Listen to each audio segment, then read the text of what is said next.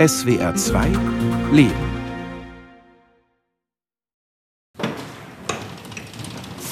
Unterwegs im Archiv des Deutschen Fußballbundes in Frankfurt am Main. Hier lagert ein ungeahnter Schatz, den der Mannheimer Historiker Professor Hiram Kümper nun erstmals wissenschaftlich auswertet. Aktenkartons mit dem Nachlass von Sepp Herberger. Es ist ein völliger Zufall gewesen, dass ich zu dieser Sache gekommen bin und ich bin heilfroh, dass es so ist. Also ich habe, glaube ich, noch nie einen dermaßen umfangreichen und faszinierenden Nachlass gesehen wie von Sepp Herberger. Nach dem Spiel ist vor dem Spiel. Ne, dieser Grundsatz gilt für alle Zeiten. Der Ball ist rund. Neben seinen Spruchweisheiten hat der legendäre Bundestrainer der deutschen Fußballnationalmannschaft 361 Aktenordner hinterlassen. Es ist unfassbar viel, dieser Nachlass. Es ist sehr, sehr viel da. Es ist nichts wirklich weggeschmissen worden. Das heißt, selbst noch die Kontoauszüge. Aber er fühlt sich verpflichtet, seine Biografie der Nachwelt zu hinterlassen. Und weil sich das aber paart mit dieser unglaublichen Pedanterie, wird er ich möchte sagen, natürlich nicht fertig damit. Josh, du weißt Bescheid.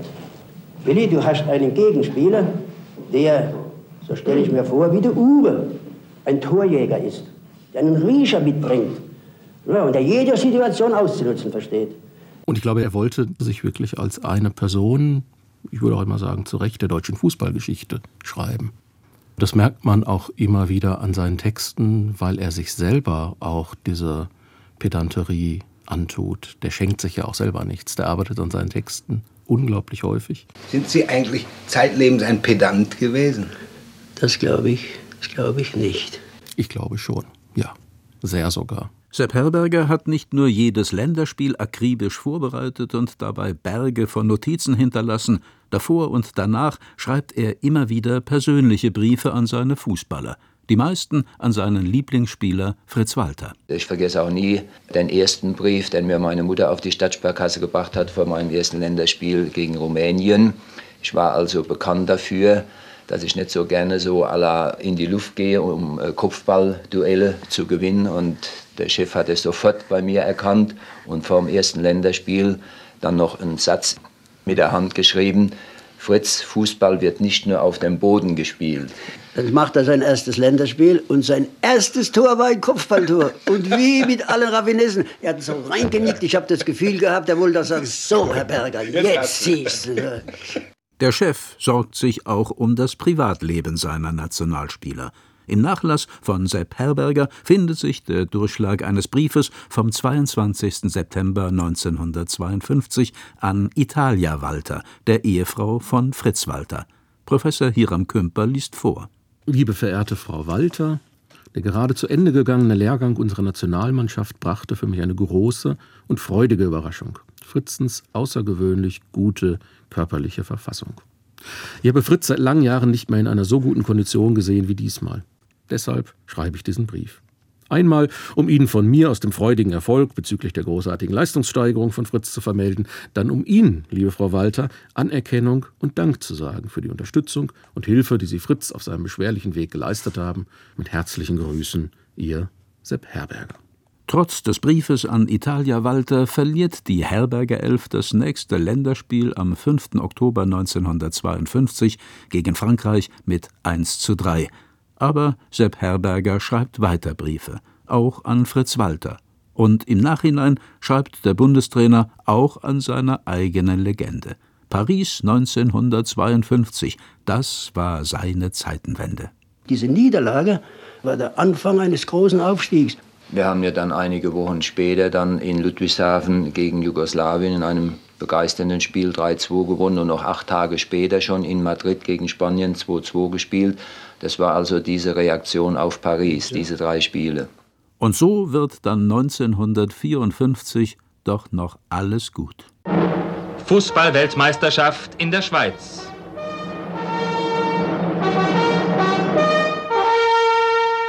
Ja, das war ja so. Auch diese ungarische Mannschaft ist zu packen. Schäfer nach innen geflankt. Kopfball abgewehrt. Aus dem Hintergrund müsste Rahn schießen. Rahn schießt. Tor! Tor! Tor! Tor! Aus, aus, aus! Aus! Deutschland ist Weltmeister! Ach ja, Gott. Also im Radio, da muss man sagen, ist es natürlich ein Fundationsmoment irgendwie für die junge Bundesrepublik. Und das kann er nur sein, weil er völlig überschätzt wurde. Und jetzt Deutschlands Hymne.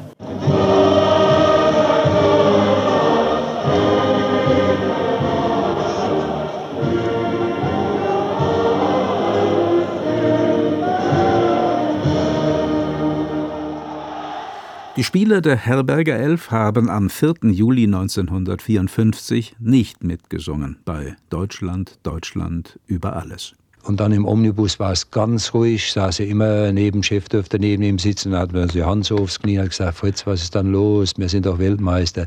Ja, dann zu Hause angekommen, ja, dann wussten wir, es stimmt tatsächlich. Die Autogrammwünsche nehmen kein Ende. Der Jubel ist ungeheuer. Draußen auf den Straßen drängen sich auch noch Tausende. Herr Herberger, herzlichen Glückwunsch, wenn Sie einige Worte sagen wollten.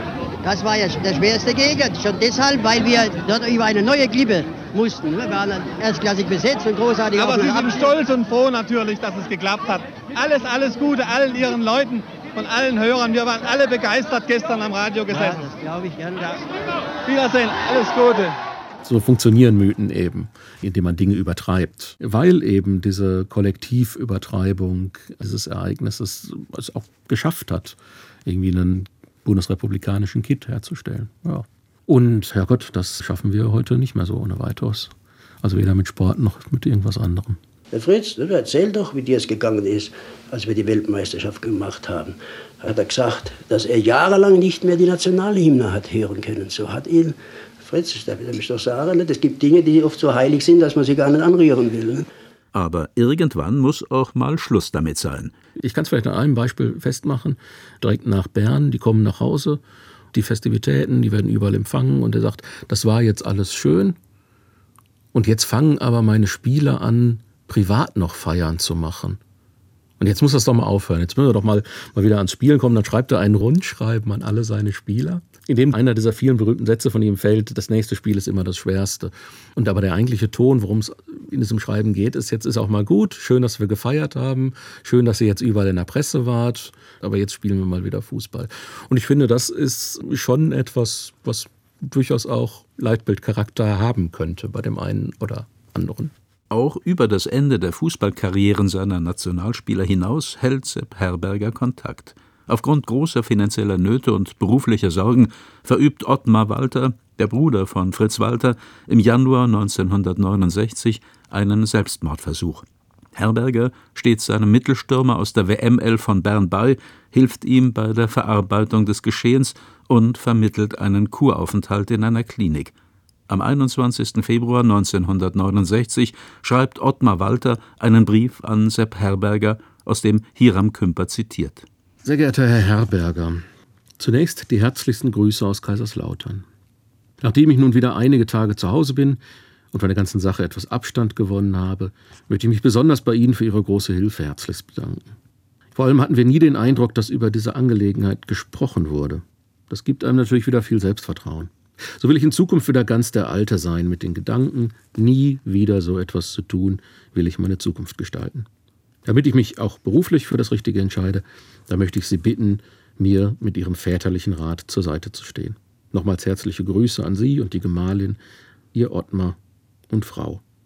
Der Satz Elf Freunde sollt ihr sein, ist schon ernst zu nehmen. Es gibt sehr, sehr enge Verbindungen zu seinen Nationalspielern und auch Leuten, die gar nichts mit dem Fußball zu tun haben, muss man übrigens auch sagen, in Herbergers Nahbereich. Und der hat ein Pflichtgefühl auch, das auch durchaus ein soziales ist, das auch eine Verpflichtung gegenüber Menschen ist. Und das findet man immer wieder. Es gibt eine ganze Reihe von solchen Unterstützungen. Ich kann nur sagen, dass es vielleicht darauf zurückgeht, dass ich in der guten Zeit, als wir Siege feierten, auf dem Boden geblieben bin. Und nicht geblätt und gejammert habe, wenn wir mal Schläge gekriegt haben. Dass ich eben der geblieben bin, der ich war, der vom Waldhof und Mannum kommt und der eben, wie gesagt, eben sich nicht verändert hat. Einen Monat nach seinem 80. Geburtstag ist Sepp Herberger am 28. April 1977 in seiner Villa im Weinheimer Stadtteil Hohensachsen gestorben. Das Vermächtnis der Legende verwaltet die Sepp Herberger Stiftung des Deutschen Fußballbundes. Geschäftsführer Tobias Wyszynski. Wir sind im Sinne von Sepp Herberger sozial und gesellschaftlich engagiert, unterstützen Menschen mit Behinderung, engagieren uns in Haftanstalten, begleiten Menschen, die in Not geraten sind, mit dem DFB Sozialwerk und wir engagieren uns in Schulen. Auch in der Sepp Herberger Grundschule in Hohensachsen. Unsere Schule hat einen Namen. Nach Sepp Herberger ist sie benannt. Der Sepp Herberger hatte ein Pokal gewonnen.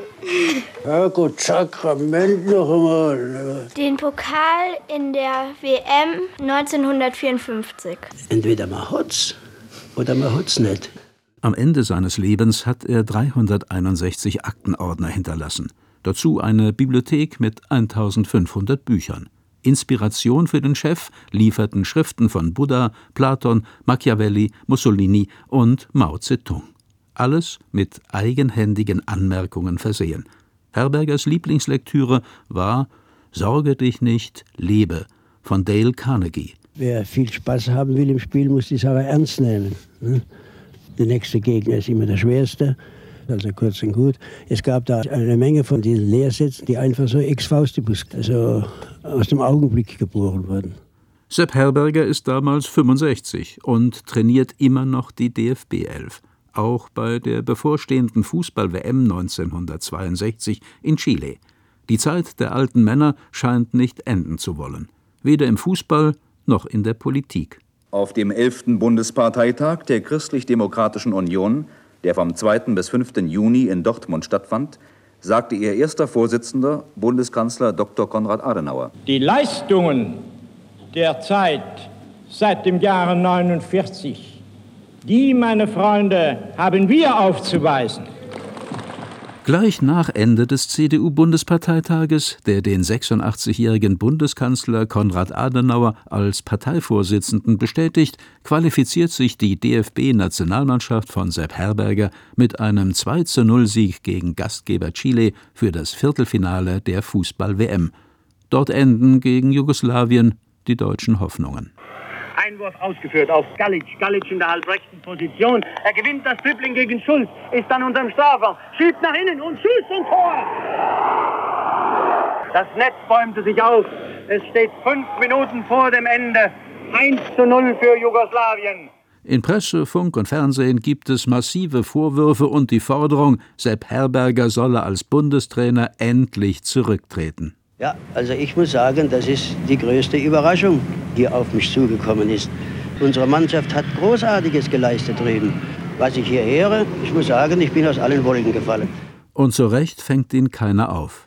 Es beginnt der lange Abschied vom Amt. 1964 ist Schluss für den Bundestrainer Sepp Herberger.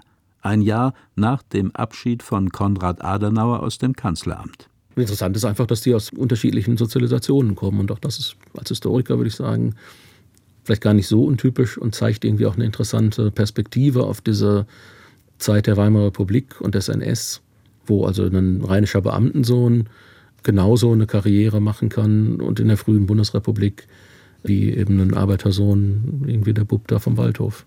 Seit vier Jahren sichtet Professor Hiram Kümper den Nachlass von Sepp Herberger im Archiv des Deutschen Fußballbundes. Sechs Bücher dieser gesammelten Werke sind geplant. Der erste Band wird im Kongresszentrum Mannheimer Rosengarten vorgestellt bei der Eröffnung der Eve und Sepp Herberger Lounge. Den Festvortrag hält Hiram Kümper. Herbergers Karriere ist eine ganz klassische Aufstiegsgeschichte. Er hat die auch immer genauso erzählt, auch mit einiger Triftigkeit und insbesondere seine Wurzeln hier in Mannheim, also seine Kindheit im Waldhof hat dabei immer eine besondere Rolle gespielt und er hat sie auch selber immer präsentiert als eine ganz persönliche Prägung, als einen Einfluss auf seinen Charakter, die ihm hinterher in seinem Leben geholfen hat und die irgendwie auch eine Begründung für seine Leistungen ist. Nicht nur im Fußball. Ich war so ein Hans Dampf in allen Gassen, der überall mit dabei war und auch oft maßgebend dabei war und auch die Sache so anführte. Ich war also war ein guter Schüler, das darf ich auch sagen, aber kein braver.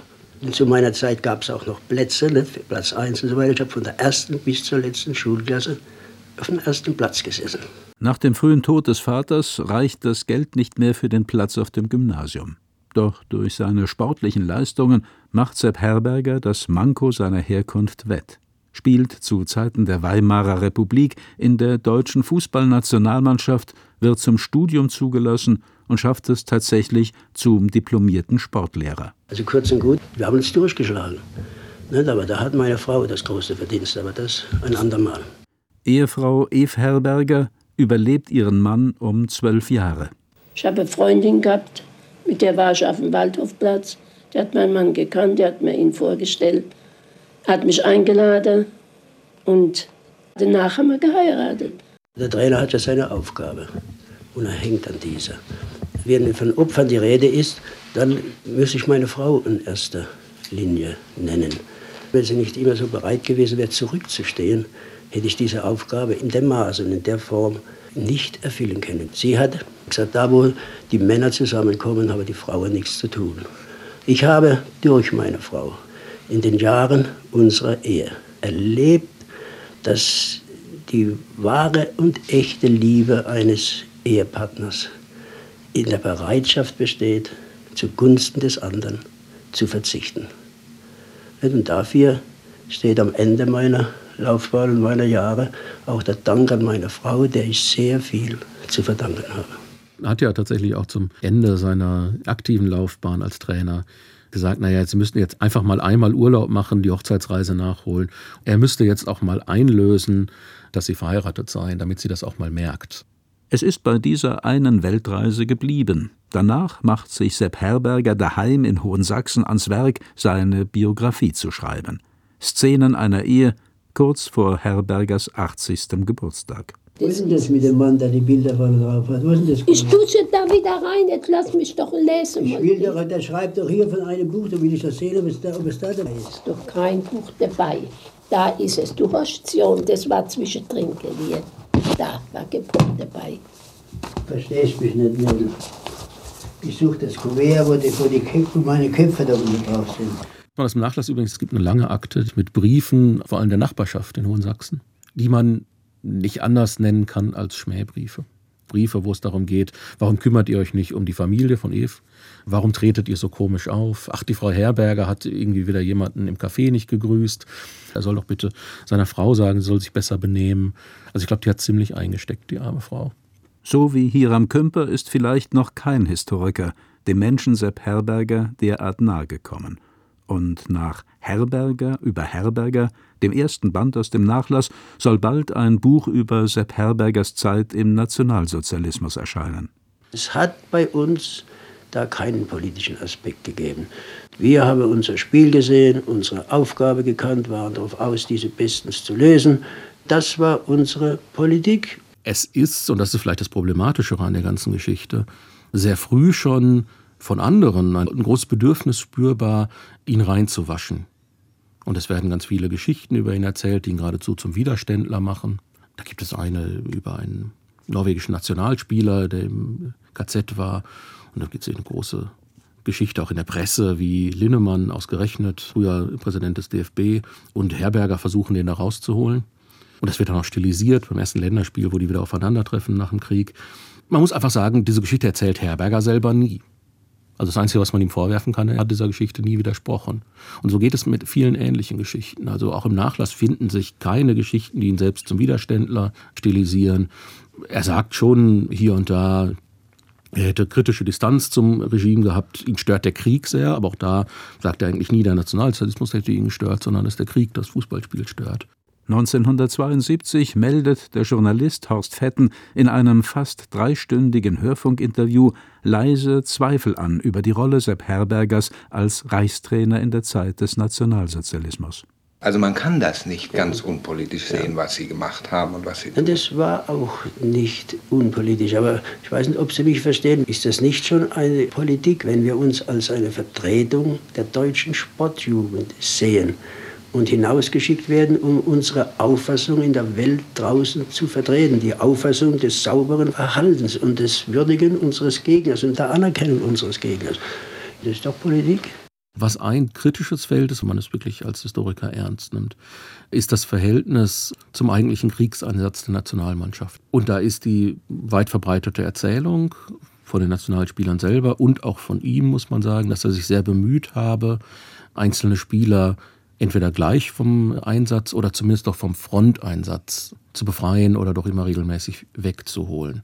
Ich habe auch dafür gesorgt, der Fritz Walder zum Beispiel kam zu den Roten Jägern. Hermann Graf war zuerst Flieger, später war er der Kommodore. Und damit war auch die Gründung der Roten Jäger eingeleitet. Man kann eben sehen, dass zum Beispiel diese berühmten roten Flieger, und Hermann Graf, auch Fritz Walter und andere gekickt haben, dass die ja in der Bundesrepublik in den 60er Jahren mit einer ganz erstaunlichen Nonchalance neu gegründet worden sind. Auch wieder als eine jetzt dann eben Bundeswehrmannschaft. Diese ganze Fliegermannschaft und insbesondere auch Graf selber, der ja durchaus, und von dem wissen wir es nun auch, ein hochdekorierter Flieger und das heißt auch Abschießer war, dass der ja relativ problemlos auch in der Bundesrepublik hofiert wurde, dass es auch enge Verbindungen weiterhin zu Herberger gab. Also diese Dimensionen gibt es durchaus schon auf persönlicher Ebene. Bei der Fußball-WM 1958 in Schweden besucht sogar der ehemalige Fliegeroberst Hans-Ulrich Rudel das Quartier der Herberger Elf. Der hochdekorierte Ordensträger ist notorischer Hitlerverehrer und betätigt sich mit Erfolg als Fluchthelfer für alte Nazi-Kameraden. Es ist eben genau diese Verbindung, die natürlich irgendwie aus der NS-Zeit herstammt und die weitergepflegt werden, die man bei ganz vielen Sportpersönlichkeiten findet.